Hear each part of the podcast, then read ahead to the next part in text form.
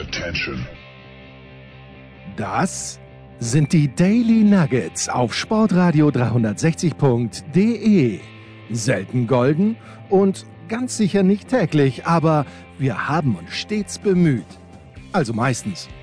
Nun gut, zu besonderen Anlässen, wie eben heute zum Thema Tennis. Die Daily Nuggets. Jetzt. Ja, was braucht man? Wir brauchen keine Feiertage, weil für uns Tennisfans ist jeder Tag, an dem mindestens ein Ball über das Netz geschlagen wird, ein Feiertag. Habe ich recht, Tennisprophet Andreas Thürieu? Natürlich. Das weiß nicht nur Miami. Weiß. Oh, oh, ich habe ich hab heute, äh, nein, ich habe gestern gesehen, da gab es so ein ATP Unplugged, wo gefragt wurde, Miami Vice oder was war das? Das war eine zweite Option und da wurden junge Burschen gefragt. Miami Schwarz war die andere war Miami Schwarz. Was war Miami Schwarz, und äh, äh, Bad Boys, genau, das war die Entscheidung, die sie treffen mussten, Bad Boys oder Miami Vice und äh, Andrei Rublev hat, glaube ich, in seinem Leben noch keine Sekunde, vielleicht hat er den Kinofilm gesehen, aber ganz sicher nichts äh, von äh, Don Johnson und wie hieß der andere? Ich habe schon wieder vergessen, der, der einen Tubbs gespielt hat. Wir haben es alle vergessen. Aber das, das habe ich mitgenommen aus Miami. Mit Hubi Hurkacz. Hubi Hurkacz, mit dem keiner gerechnet hat. Andi, was hast du gesehen die letzten Tage in Miami? Ich habe einiges gesehen, erstaunlicherweise via Television erst. Unsere zwölf oder sind es mit uns zwölf? Das bin ich mir nie ganz so sicher mit uns beiden. Ja? Hörer nämlich. Einen schönen Mittag, muss man sagen, nicht? weil wir sind ja wieder zeitversetzt für all die, die es nicht wissen. Ne? Aber diesmal haben wir den Vorteil, dass das Finale schon zu Ende ist. Ne? Das ist, genau. müssen wir uns jetzt nicht mehr, da können wir uns nicht mehr vertippen quasi. Ne? Allerdings, apropos tippen, lieber Jens, hättest du, Sifen, das weiß ich, ja, und auch ein, ein, ein alter Hurkacist, aber hättest du den ins Finale getippt? Nein, weil er muss ja natürlich gegen Tsitsipas schon rausfliegen. Das äh, ist mir manchmal, manchmal ist mir der Tsitsipas ein ganz großes Rätsel, weil er Matches einfach aus der Hand gibt, die er nicht verlieren darf. Er führt mit Satz, er führt mit Break und dann hat er selber einen Meltdown oder wie er das auch immer das beschreibt und pff, dann, dann frage ich mich, ja, so wird es nichts werden. Und gerade bei so einem Turnier, gut, er hätte das Halbfinale dann gegen Rublev, gegen den spielt er nicht gern, aber geschlagen hat er letztmals bei den French Open, hätte er schon gewinnen können. Äh, also mit anderen Worten, Hurkacz hätte gegen Tsitsipas rausfliegen können, manche sagen müssen, aber dass er gegen Rublev dann so klar gewinnt, hat mich, hat mich überrascht und Finale. Ich habe mit dem Sinner mitgehalten, weil ich grundsätzlich den Sinner für eine bessere Geschichte halte als den Hupsi. Ich weiß nicht, wie es dir geht. Das verstehe ich, ja, das verstehe ich. Du hast schon wieder sehr richtig Gutes gesagt, nämlich ähm, aus der Sicht des Tsitsipas, ja, und da bin ich bei dir. Und ich bin einer einer der Müsser, einer, der, der gesagt hätte, er hätte es gewinnen müssen. Da war die Chance vorhanden, glaube ich, auf 4 zu 1 im zweiten. Ja. Ne? Und, und, und, dann, und dann ist das Spiel gelaufen, unter normalen Umständen. Aber was ist schon normal, ja, vor allem in Miami? Also da, da bin ich bei dir und ich habe auch sonst den Eindruck gehabt, der, der, der Hurkacz, so sehr ich ihn schätze, ja, so sehr ich auch seinen Coach schätze, auf den ich dann noch zu sprechen Bitte. Greg Boynton, für all jene, die ihn nicht kennen, es werden einige sein. Ja. Ähm, aber, aber ja, der hat sich da so durchs Turnier durch und alle haben wir doch äh, geschaut auf den Sinner. Warum? Weil der natürlich die noch bessere Geschichte ist, fünf Jahre jünger, als, als einziger Teenager unter den Top 90 der Welt, was ich weiß. Und jetzt, äh, er hätte da 14 gehen können, glaube ich, hätte er gewonnen, aber egal. Nummer 22 kann auch nur eine, Durch, eine äh, Durchgangsstation sein für ihn. Und, und ja, zum Finale, ich weiß nicht, bei diesem Turnier. Bleiben wir noch bei den, bei den früheren Runden oder sollen wir gleich ins Endspiel? Na, bleib, bleib, bleib ruhig bei den früheren Runden, wenn du noch Anmerkungen zu den früheren Runden hast. Ja, ich, was, was habe ich noch gesehen? Ich habe ja so viel gesehen, gesehen ja, also, was habe ich noch gesehen jetzt? Einiges, einiges. Also das, um, um dir einmal gleich einmal den Rebellen hervorzukehren, ich setze also im Finale fort. Und zwar, und zwar hat mir imponiert dieser, dieser Wechsel, weißt du, da war doch, was, was war das Spiel, wo er so, ich glaube, den Rublev hat er da richtig abgeschossen, oder? Der Hupsi. Den hat er so mit 4 und 3, glaube ich, nach Hause geschickt, so ungefähr, ja. Ja, genau. Ja, und zwar war auch im wahrsten Sinn des Wortes aktiv aggressiv, die meiste Zeit über und den äh, nach hinten gedrängt. Und meiner Ansicht nach war es beim, beim Sinner zumindest pari. Also da hat mich erstaunt, erstens einmal, wie konsequent er spielt, aber auch wie klug er spielt und wie er versteht, seine, sein Spiel besser anzupassen und, und auch in der Defensive zu glänzen oder sagen wir über die Geduld zu glänzen. Da waren ja ein paar Ballwechsel, die jetzt als solche nicht wunderbar spektakulär waren, aber wenn man weiß, was da auf dem Spiel stand und, und, und äh, wie intensiv die auch waren und wie lang die waren, da muss man schon sagen, Hut ab von beiden. Und da war es dann jedes Mal der Sinner von dem, was ich so äh, mitbekommen habe, ähm, der dann zu viel riskiert hat oder zu sehr an die Linie gegangen ist und und und. Ja. Und das hat mir schon sehr imponiert. Also da muss ich sagen, Hut ab. Der Reifere hat dann gewonnen. Ich hätte nicht gedacht, gut, es war für beide ähnlich die Ausgangssituation äh, mit dieser Riesenchance. Jetzt kann man natürlich wieder sagen, okay, die Top 3 waren nicht dabei, ja, oder ja, naja, die, die, die großen, die großen drei waren nicht dabei, sagen wir mal so. Äh, Feder, Federer ist ja nicht mehr drei, mit Recht natürlich, weil er nicht mehr Tennis spielt, aber äh, die zwei ganz großen waren halt nicht dabei. ja, also von früher, die, ich habe gemeint, die ja, größten drei. Und, und, und, ja, also da, da muss man schon sagen.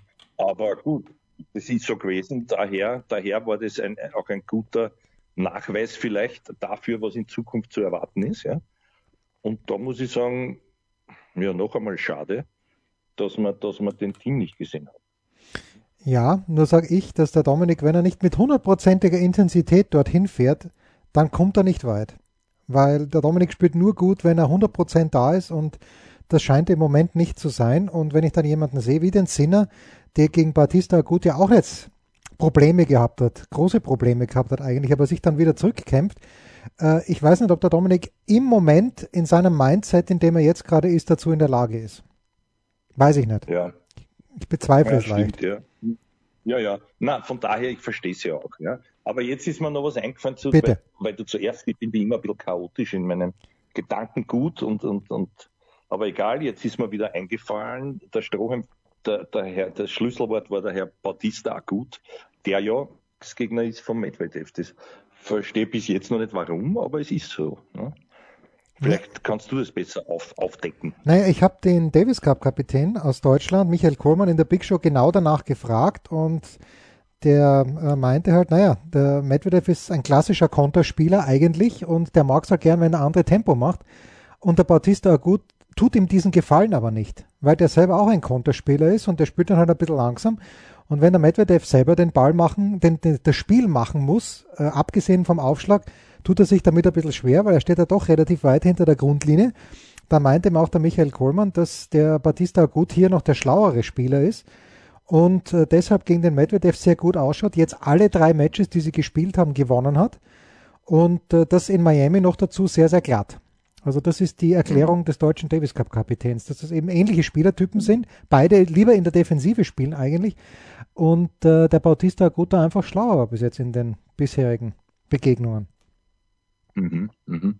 Was mir noch aufgefallen ist, äh, übrigens bei Damen und Herren unisono, ist, wie höflich, nett, lieb und, und kameradschaftlich, ja fast freundschaftlich die miteinander umgehen. Sehr, sehr respektvoll, wenn man sich die, die Siegesreden anhört, ja. gegenseitig.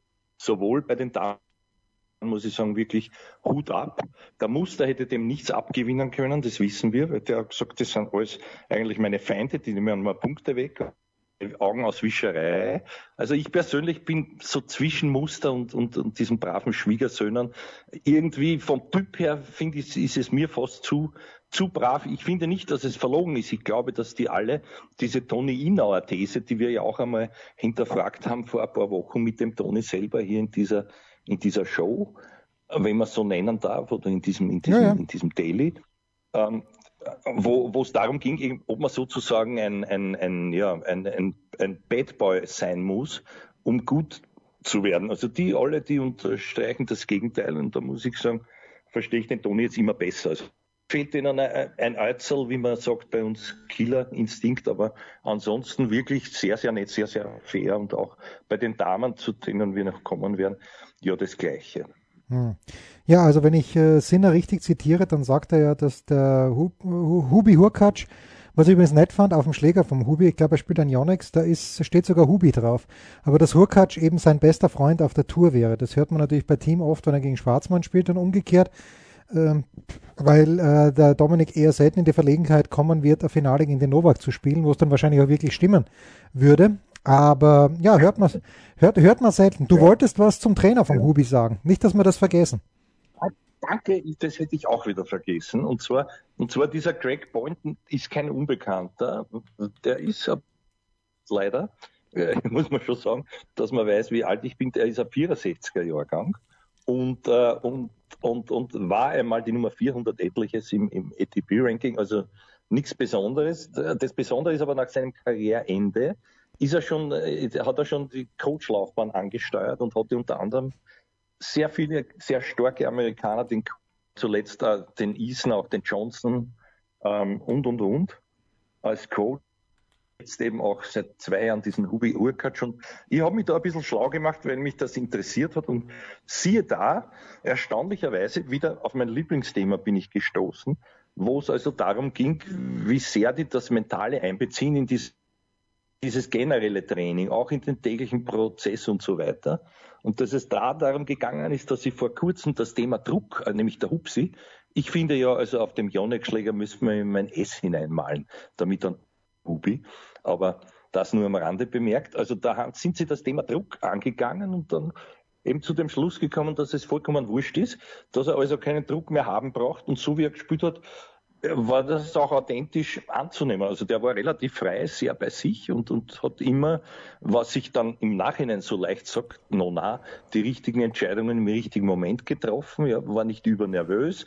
Wohl ist der Sinner von 0-4 noch einmal ein bisschen herangekommen, schön zu Ende gespielt im Endspiel. Also da muss ich sagen, sehr, sehr schön zu sehen, was so etwas bewirken kann bei einem Spieler, der so als Mitläufer wahrgenommen wird und dann auf einmal sich nimmt. Natürlich ist die Bestätigungen stehen noch aus, aber, aber das ist ja ein Aspekt, der bei anderen eher brach liegt, wie man weiß, auch in der höchsten Weltklasse. Ja, man darf natürlich, wenn man das Finale gesehen hat, man darf, oder wenn man es nicht gesehen hat, dann sollte man wissen, und wer das Finale gesehen hat, der sollte nicht vergessen, Sinn hat im ersten Satz bei 5-5 ein Break geschafft, hat also zum Satzgewinn aufgeschlagen bei 6-5 und hat dann seinen Aufschlag mit zu Null abgegeben. Das, äh, da lehne ich mich jetzt mal ganz weit aus dem Fenster dass wenn er das ausserviert und äh, es wäre irgendwo nicht verdient gewesen, weil der äh, Hurkacz im ersten Satz eigentlich eher die Chancen gehabt hat, aber egal, verdient hin oder her. Wenn der Sinner das ausserviert, den ersten Satz, dann glaube ich, dass umgekehrt ausgeht. Aber das ist natürlich äh, komplett hypothetisch. Das weiß man nicht und wir werden es nie erfahren. Ähm, glaubst du denn, man sagt ja dann immer, und ich habe ein wunderbares Beispiel, wo es nicht so gekommen ist, aber glaubst du denn, wenn, wenn man jetzt dem Sinner sagt, naja, komm, du bist erst 19, da werden noch ganz viele Chancen kommen Glaubst du, dass da noch ganz viele solche Chancen kommen werden für den Yannick Sinner? Mm, ja, also das hängt jetzt ab, was du genau mit solchen Chancen meinst. Ja, dass er Tausender wirklich gewinnt, ja, dass er, dass er da so durchgeht. Ja, ja, okay, na bitte. natürlich. Schon. Ja, okay. natürlich, aber vielleicht, und wenn es auch erst im, im jetzigen Alter des, des Herrn Hurkacz ist, nämlich so mit 4, 25, aber das sehe ich schon so. Ja, das glaube ich auch.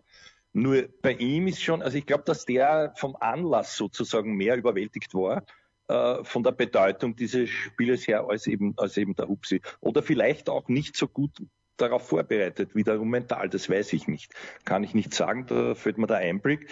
Diese Beate-Geschichte scheint mir sehr, sehr gut, aber inwieweit die halt mental alles mit einbeziehen, was dann auch natürlich nichts nutzt, wenn der wirklich äh, überwältigt ist und, und, und nachzudenken beginnt oder auch nur müde ist. Man darf nicht, nie vergessen, also ich will ihm nichts unterstellen, aber ich glaube, es sieht jeder körperlich ja auf Ausdauer genial, aber da ginge noch mehr von der Kompaktheit und vom und von der Kraftseite her beim, beim Sinner. Ich glaube, dass der noch ein, zwei Jahre brauchen wird, bis er dann wirklich da noch besser dasteht, athletisch im wahrsten Sinn des Wortes. Ja. Für mich war es schon ein Wunder, da war auch ein Match dabei, wo er fast schon draußen war, mit äh, sich behandelt hat lassen ganz früh und es dann auch irgendwie umgebogen hat. Ich glaube, es war gegen Katschanov. Ich, es war, glaube ich, gegen Katschanov, weil gegen den hat er Richtig, immer, ja. gegen den muss er immer so würgen.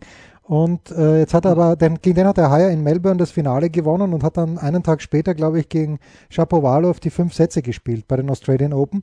Und jetzt war schon wieder so ja. ein Match gegen in Miami, gegen äh, genau. Kachanov, ja. ja. Genau, aber das war eines, da, da habe ich schon Schlimmeres befürchtet, da ist er auch getaped worden, ich glaube an den Oberschenkeln, Adduktoren oder was weiß ich, keine Ahnung, Adduktoren kann man nicht tapen, war ein Blödsinn von mir. Bleiben wir bei den Oberschenkeln. Oder hast du schon mal einen getapten Adduktor gesehen? Ich würde ihn nicht finden, wenn er vor mir liegt, der Adduktor, aber äh, du hast recht natürlich, was das Körperliche angeht, aber da finde ich schon, dass man ihn weil er vom, vom, vom Wesen her, von der Größe, ich glaube, er ist nicht ganz so groß wie das Zverev oder vielleicht sogar, aber von der, er ist doch sehr ähnlich und bei Alexander Zverev hat man schon auch gesehen, dass der über die Jahre eben da mit Chess Green so gearbeitet hat, dass er pro Jahr Muskeln zugelegt hat und dass er äh, wirklich immer stärker geworden ist und jetzt eben athletisch doch besser ist, äh, deutlich besser als der Sinner. Aber ich glaube, im Alter von 19 Jahren war er auch nicht viel besser. Also da, da habe ich, ja hat er viel Luft nach oben. Nur eine Sache, bevor wir Pause machen. Ich habe immer nur, weil ich das vorhin gesagt habe, werden noch mehr Chancen kommen. Ich erinnere mich damals 1999, als Martina Hingis das French Open Finale gegen Steffi Graf verloren hat, war der letzte Grand Slam Titel von äh, Steffi Graf, dass es dann geheißen hat, naja, okay, ist natürlich jetzt äh, Banane gelaufen, wer, wer sich an das Spiel erinnern kann, aber für Martina Hingis werden noch ganz viele Chancen kommen, dass sie die French Open gewinnt. Ja, und es ist keine einzige mehr gekommen. Jetzt ist natürlich so, dass wir neun Masters-Turniere im Jahr haben. Das sind ein bisschen bessere Chancen für Sinner. Aber ich denke halt immer, wenn man schon so eine Chance hat, wenn Sophia Cannon schon letztes Jahr äh, die Australian Open gewinnt, okay, ich weiß, sie ist dann in Roland Garros auch ins Finale gekommen, aber die, die, die hat im Grunde genommen mental ausgesorgt, weil sie dieses Major schon gewonnen hat. Die wird nie das gleiche durchmachen wie, wie die Wozniacki, die da ihr ganzes Leben lang drauf gewartet hat, bis sie endlich mal ein Grand Slam Turnier gewinnt. Oder die Halep, wo es ewig lang gedauert hat. Sag ich ja, mal. Jetzt hast du wieder was sehr Interessantes angeschnitten, wo die Pause nur ein bisschen warten muss, wenn ich darauf eingehen darf. Und zwar, und zwar insofern, dass das natürlich immer in beide Richtungen geht. Siehe Dominik Thiem. Also ich glaube nicht, dass das jetzt all das eingetreten ist automatisch, was er geglaubt hat, dass automatisch eintreten wird durch diesen Sieg beim US Open, nämlich, dass er nicht mehr so nervös ist. Das hat er schon gesagt, das war nicht der Fall. Er war in den späteren wichtigen Partien auch immer sehr nervös, dass jetzt all dieser Druck weg ist, dass er jetzt sozusagen das abhacken kann. Natürlich, diesen Sieg nimmt ihm niemand mehr weg, aber das ist ja eben die große Kunst von Champions, eben so etwas wieder zu bestätigen auf dieser ganz hohen Ebene. Nicht? Und insofern könntest du recht haben, ja, dass natürlich äh, wann wird so eine Chance wiederkommen? Also vielleicht im heurigen Jahr nicht mehr für den Herrn Sinner, wo, wobei den viele ja für mich schon wieder viel zu viel hochjubeln. Ich, ich habe da eine verwegene Wette laufen, die wird keinen interessieren, darum erzähle ich es allen. Und zwar haben zwei gewettet, dass, dass heute in einem Jahr, also eigentlich gestern, wobei es wurscht ist, weil das Ranking kommt dann immer am Montag heraus, ganz früh bei uns, also da wird der Herr Sinner vor dem Herrn Team sein in der Weltrangliste. Ich habe jedes Mal hohe Beträge. Ja, eben, ich habe jedes Mal hohe Beträge dagegen gewettet. Und, und weil ich bin jetzt so ein Pessimist und auch bin ein bisschen ein Realist. Ich habe mir die Punkte angeschaut und das müsste schon mit großen Wundern zugehen. Und ich glaube nicht, dass der Dominik jetzt so runterrasselt, auch wenn er eine Krise hat. Ne? Weil er hat jetzt, also er hat, glaube ich, Rom hat er nicht gespielt, das wird er spielen. Madrid hat es nicht gegeben, also so what, nicht, wenn er ein bisschen was trifft. Aber gut, das war jetzt nicht das Thema. Naja, Möchtest aber, du jetzt die Pause einläuten, nach meinem, nach meinem unerwarteten Monolog in alle Richtungen? Ja, es ist interessant, was du sagst und äh, ich läute einfach mal die Pause ein nach diesem Monolog. Was gibt es Neues? Wer wird wem in die Parade fahren? Wir blicken in die Glaskugel. Ja, äh, kommen wir doch zu den Frauen. Und äh, im Frauenfinale sind zwei Damen aufeinander getroffen, zum ersten Mal übrigens, was, was schade ist und was natürlich daran liegt, dass die eine jetzt äh, dreiviertel Jahr gesagt hat, interessiert mich nicht, ich spiele nicht mehr Tennis und die andere nicht Tennis spielen konnte, obwohl sie wahrscheinlich wollte, nämlich Ashley Barty hat gesagt, ich bleibe lieber in Australien. Und Bianca Andreescu hat 15 Monate nicht spielen können und äh, hätte wahrscheinlich sehr gerne gespielt. Aber anyway, die beiden sind aufeinander getroffen im Finale zum allerersten Mal. Und die beiden haben ja schon ein Major gewonnen. Barty erstaunlicherweise bei den French Open, da, die spielt diese Woche in Charleston, übrigens ein überragend gut besetztes Turnier, wenn man da auf das äh, Tableau schaut und Andreescu eben 2019 war es bei den US Open. So, wenn ich mir dieses Finale anschaue, äh, na, fang du an, Andi, was, was hast du bei diesem Finale gesehen? Weil äh, ich habe wieder ein paar Dinge gesehen, die mir gefallen haben und äh, zwei, drei Dinge, die mir, die mir nicht gefallen haben. Bitte. Also ich fange mal umgekehrt an. Ich, ich drehe deine Frage um und, und sag, und sag dir, was, was ich nicht gesehen habe nämlich äh, ein erhofftes knappes Endspiel und, und etwas mehr Chancen für die Frau Andreescu. Ich habe das auch so als Gipfeltreffen auch aus sentimentaler Sicht genommen, weil wir, wir wissen ja, die, die Kanadierin jetzt ewig lang nicht gespielt hat und gleich wieder dort fast dort nahtlos angeschlossen hat, wo sie schon war. Ja. Und ähnliches gilt ja auch für die, für die Party. Aber ansonsten muss ich ehrlich sein, ich habe wirklich nicht viel gesehen davon und, und kann daher auch nicht sehr viel sagen. Also ich, ich habe alles gesehen. Ja. Ich habe ja. ich hab, ich hab jeden. Dann erzählst du mir alles und ich sage dann, ah, ja. also, naja, die, äh, Ashley Barty war die ganz klar bessere Spielerin. Ja, die, die hat mehr Druck gemacht, besserer Aufschlag.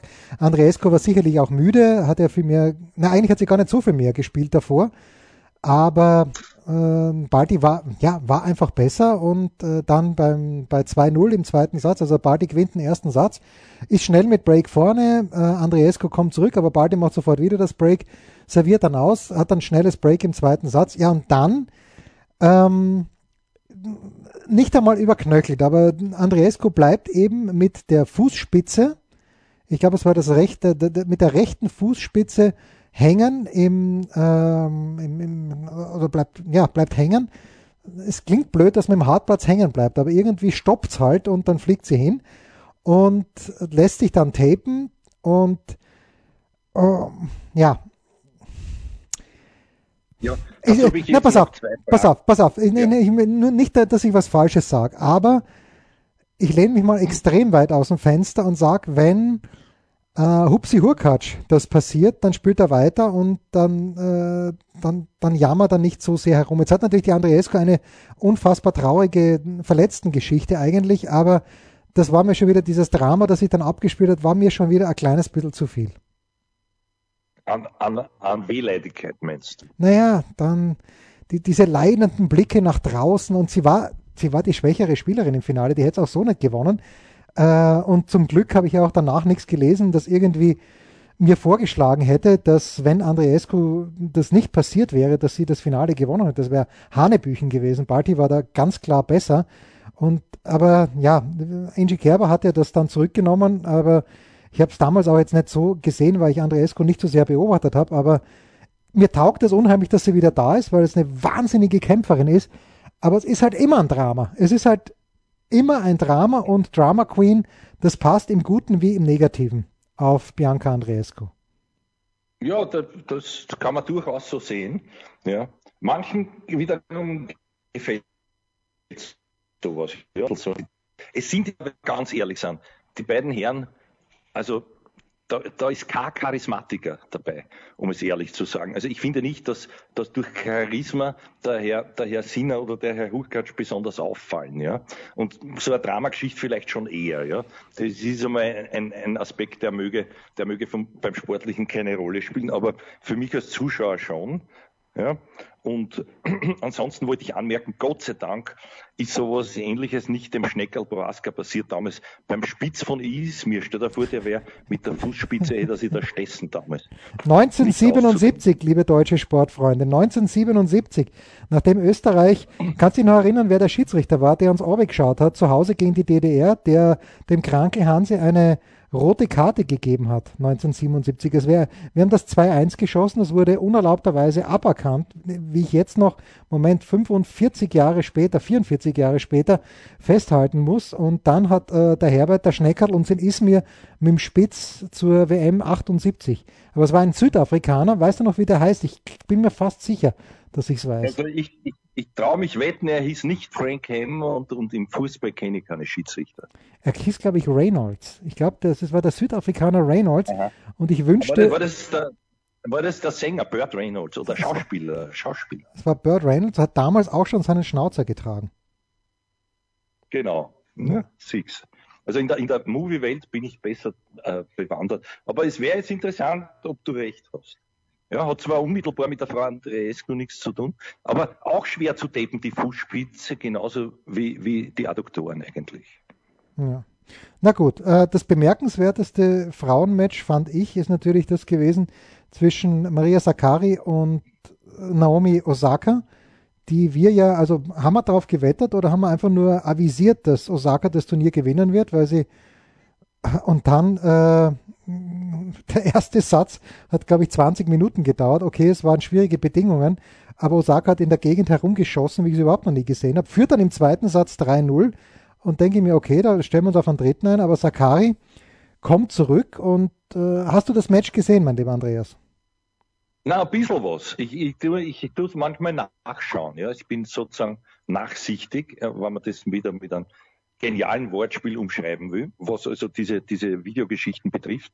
Also da kommt natürlich die Dramatik nicht so heraus. Aber wo ich mich jetzt ein bisschen selber lobe und auf die Schulter klopfe, also ich war sicher nicht, der gesagt hat, die Frau Osaka wird das im Spaziergang gewinnen. Ich habe ja auch äh, entgegen deiner, deines, deines Trends, den du damals äh, mich gefragt hast, dass viele glauben, dass jetzt die Frau Osaka ein Solo hinlegen wird auf der WTA-Tour habe ich gesagt, nein. Und zumindest jetzt äh, ist dieses Solo auch noch nicht in Sicht. Ja, zu der Partie selber kannst du wiederum du mehr sagen als ich, weiß es nicht, aber ich weiß nur, dass die Frau Sakari eine unheimliche Kämpferin ist und das auch irgendwie so fast, fast Chibulkova-haft immer wieder über sich hinauswachsen kann. Ja, und natürlich schwer, schwer berechenbar und, und auch für mich nicht einschätzbar äh, sind solche, ich weiß nicht, ob das strategische Ungereimtheiten sind oder ob es das einfach nicht freut oder ob es das übertreibt. Aus der Sicht der Osaka nämlich, wenn es dann so zu schießen beginnt und sich selber rausschießt, so kann man es ja auch sehen. Ja, also gut, um der, natürlich muss man sagen, Sakari hat im ersten Satz waren es, glaube ich, zwei unerzwungene Fehler gemacht, wenn ich das richtig in Erinnerung habe. Die hat natürlich sehr gut gespielt, die ist, hat athletisch unheimlich zugelegt in der Corona-Pause. Ich habe da, bin ja auf Instagram auch ein kleines bisschen ab und zu berufs mäßig muss man schon mal schauen, was die, Leute tun. Und da hat sie ja, glaube ich, mal gesagt, dass sie sich eigentlich auch, wenn sie jetzt nicht gerade Tennis spielen würde, als 100 Meter Sprinterin sehen würde. Und so schaut sie auch aus. Und bei der Osaka ist halt genau das Gegenteil. Die ist athletisch bei Weitem nicht so gut. Ich weiß schon, Corona war vor den US Open 2020, aber Osaka ist athletisch nicht so gut, wie sie im Herbst 2020 war. Ähm, ja, und das hat alles, alles mit reingespielt. Also all the credit to Frau Sakari dass die das gewinnt, weil sie ja auch Punkte gemacht hat, aber die Osaka hat da gerade den ersten Satz. Und wenn sie dann schon im zweiten 3-0 führt, dann denke ich mir, okay, das ist jetzt, ähm, das ist jetzt die Wende. Nur äh, dieses Vorangehen, man muss, man muss eines, man darf eines nicht vergessen. Bei den French Open hat Ashley Barty 2000 Punkte zu verteidigen und Naomi Osaka, glaube ich, 45 oder so ähnlich. Mit anderen Worten, dort, dort wird es dann haarig werden. Jetzt in Miami, okay, super, dass die Party gewonnen hat. Hat mir auch gefreut, weil es einfach schön zum Zuschauen ist. Aber die Wachablöse wird wahrscheinlich dann wirklich bei den, ähm, bei, na, dass ich es rauskriege, beim French Open kommen, ja. Wenn es denn ja, gespielt wird okay. überhaupt. Und ja, ja den wollte ich gerade sagen. Und jetzt bitte sag mir, wird es im Mai sein oder wird es im September sein? Ja, also ich glaube mittlerweile, dass es nicht im Mai sein wird. Weil wenn wenn es in Frankreich jetzt einen Lockdown gibt, ähm, ja, es hängt halt wirklich davon ab, für, ich weiß nicht, für wie lange im Moment angesetzt ist. Aber. Also ich, ich, ich habe ich hab eine, eine, eine gute Bekannte, also die Tochter der Briefwarentin meiner, meiner Mama. Und, äh, und die, die hat gesagt, sie haben jetzt einen Monat Lockdown und das ist furchtbar. Also, naja, mit dem Monat kommst du schon knapp hin, oder? Naja, mit dem Monat kommen wir knapp hin. Nur die Frage ist dann, wollen die Pariser dann, wollen die Franzosen, dass dann 300 Leute nur wegen am Tennisspielen nach Paris kommen? Und äh, kann sich der französische Tennisverband ein zweites Jahr das leisten, die ganze Veranstaltung ohne Zuschauer durchzuführen? Weil die 1000 Zuschauer, ja. die da drin waren, die machen das Kraut auch nicht fett, wie man so unschön sagt. Ich weiß gar nicht, was das heißt. Was heißt das eigentlich, das Kraut fett machen? Naja, jetzt haben wir letztes Mal schon den schlanken Fuß nicht genau erklären können. Ich habe dann übrigens dir wiederum geschickt ein paar Dinge, woher das kommt, aber ich habe es auch schon wieder vergessen, von irgendeinem Schuh, der irgendwie, eigentlich ging es um den Schuh am Fuß und das schaut dann schlanker aus, bla bla bla. Egal, jedenfalls, äh, was hast du mich gefragt? Ich kann auch diese äh, Redewendung nicht zuordnen, der Hitori. Bah, na gut, dann machen wir hier einen Cut. Was war es? Ich habe es vergessen. Was, was, was war es eigentlich? Was du jetzt zitiert hast. Äh, was das Krautfett macht. Also, das Krautfett, genau, das fette Kraut. Was, ja. macht, mhm. was macht das Krautfett? Kurze Pause und dann Mitarbeiter oder Mitarbeiterin der Woche. Ein Fallrückzieher von der Mittellinie? Ein Skiflug über einen Viertelkilometer? Oder einfach nur ein sauber zubereitetes Abendessen? Unser Mitarbeiter, unsere Mitarbeiterin, unser Darling der Woche. Manchmal ist ja komisch, dass äh, der Tennisprophet Andreas Dürer und ich über Dinge reden und dann, äh, dann, dann kommen wir miteinander und wir überlegen uns gerade, naja, wie ist das jetzt bei Elina Svitolina und bei Guy Monfils und sind die überhaupt noch zusammen? Und ich meine dann, ich glaube, letzte Woche haben wir darüber geredet und ich habe irgendwie gesagt, naja, also sie, sie herzerteln sich ja doch noch äh, in den sozialen Medien und bumm, Svitolina Halbfinale raus gegen Barty in Miami und muss dann, glaube ich, zehn Minuten später schon im Flieger gesessen sein. Und am Samstag war es, am Samstag dann plötzlich auf Instagram Bilder im Hintergrund, es müssen die Schweizer Alpen gewesen sein oder die französischen Alpen, aber ich tippe mal auf die Schweiz. Ich glaube, der Monfils wohnt in der Schweiz. Und die beiden haben sich verlobt. Das finde ich erstaunlich, ich finde es großartig, wollen im Juli wohl heiraten und deshalb meine beiden Mitarbeiter der Woche. Ich weiß, es ist Fahrt, aber es ist Game Office. Es sind Game Office und Elina Svitolina. Super. Das hast du schön. Siehst du, und ich habe dir das mitgeteilt und du, du hast mir fast eine Rüge erteilt, dass ich dir schon mehr Bilder schicke als der eigene Sohn. Worauf ich geantwortet habe, nicht ganz unsarkastisch, sarkastisch, du glücklicher. Kannst du dich erinnern? Ich kann mich erinnern. Ist, ist erst drei Tage ja. her. Ich kann mich erinnern, ja. Ja. Das ist, weil ich dich zumaile mit Schrott, ich weiß. Aber das war, der Schrott war berechtigt, ich habe geschrieben, ausnahmsweise. Ja, hat mich auch gewundert, hat mich auch gewundert. Also, so gesehen, man kann sich auf nichts mehr verlassen, schon gar nicht auf die, auf die neuen Medien. Ne?